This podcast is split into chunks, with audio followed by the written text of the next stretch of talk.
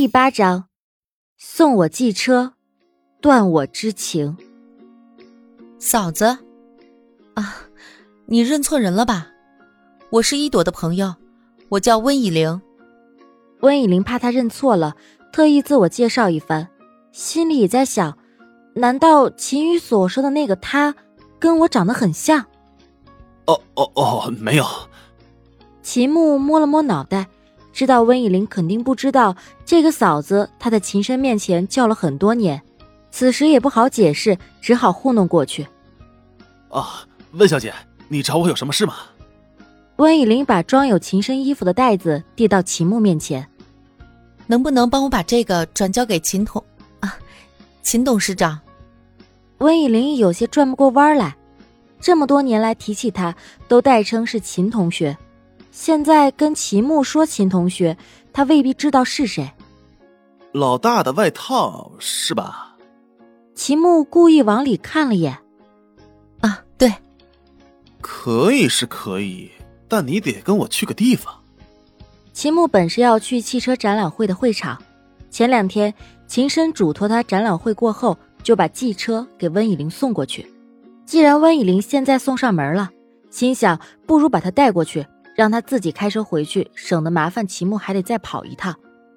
什么地方啊？温以玲问。温以玲自知与齐木并不熟，那么齐木带自己去哪儿呢？多半是与秦先生有关吧。去了就知道了，走吧。齐木拿着袋子放到车上，给温以玲开了门。此刻倒像是个绅士。请。齐木对温以玲挑了挑眉。那天晚上，虽然只是听小爱说到他一点，但既然能跟一朵做朋友，那肯定不是坏人。看着很随和，虽说有些嬉皮笑脸了些，温以玲也是放心的上了车。嫂子，问你个事儿啊。我，温以玲指着自己问。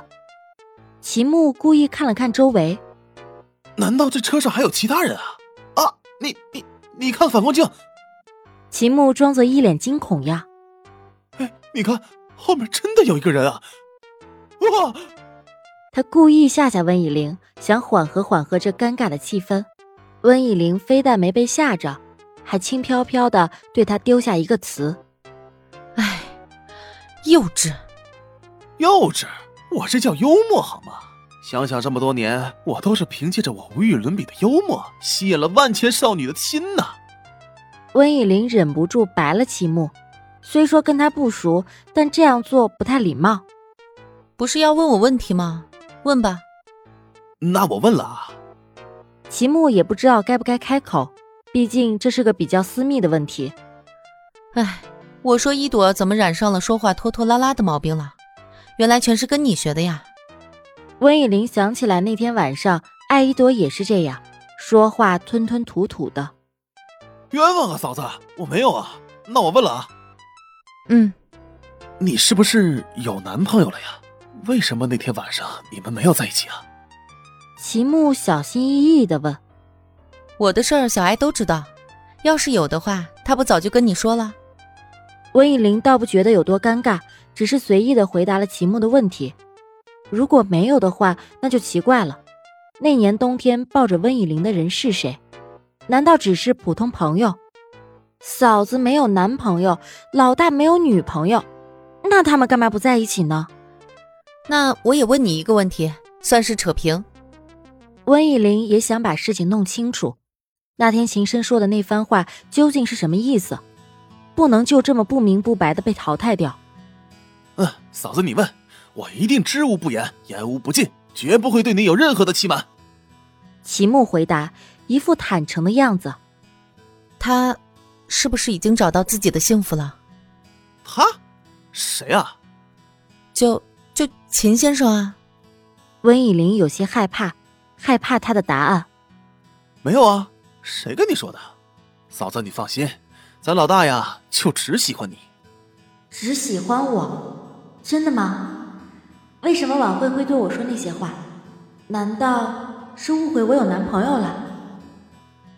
齐木带着温以玲到了一个展销会现场，温以玲想，这应该就是艾依朵提到的展销会，他会不会在里面？见到了又该怎么办？会不会很尴尬？我们是做不了朋友的，要么做情人，要么做陌生人。齐木带他到了一辆车前，艾依朵给齐木打了电话。哎，我想去看看那辆秦大董事长专门为灵儿设计的车，你在那儿吗？我和以玲现在过去。我和嫂子都在这儿呢。啊，那我现在马上过去，你们可得等我啊。好。挂了电话，艾依朵便匆匆的往展销会赶，怕错过什么精彩瞬间。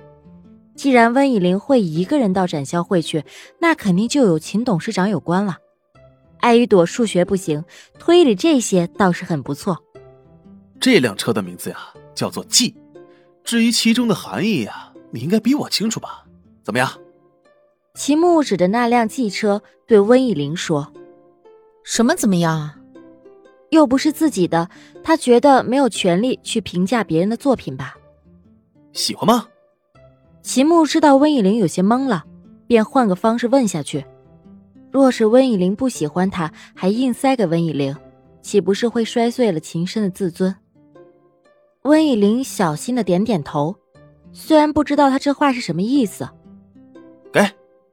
齐木给温以玲丢来一串钥匙，这是车钥匙，你开走吧。本来他也是给你设计的，这是老大的意思啊。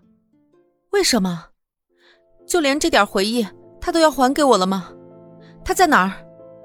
对于这种做法，温以玲是有些生气的。齐木有些惊讶，刚才还如此的温柔，怎么突然就这么凶起来了？只好乖乖的告诉了秦深的位置。温以玲拿着衣服和钥匙跑到楼上的会议室，秦深正在和几位买家谈论价格问题。横冲直撞就跑到了秦深面前，出门特意梳的中分头发又变得凌乱，他再一次狼狈不堪的出现在秦先生的面前。秦董事长，祝我幸福是吧？送我车是吧？希望我赶紧从你的世界消失是吧？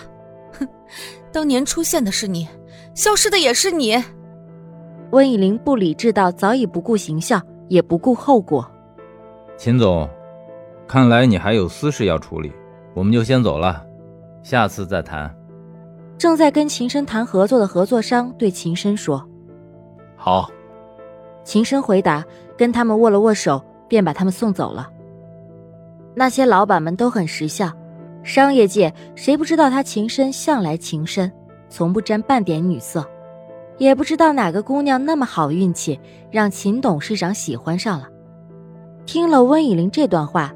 大概就知道眼前这个怒火中烧的女孩就是那个好运的姑娘了，大家很识相，都纷纷走开，只剩下他俩。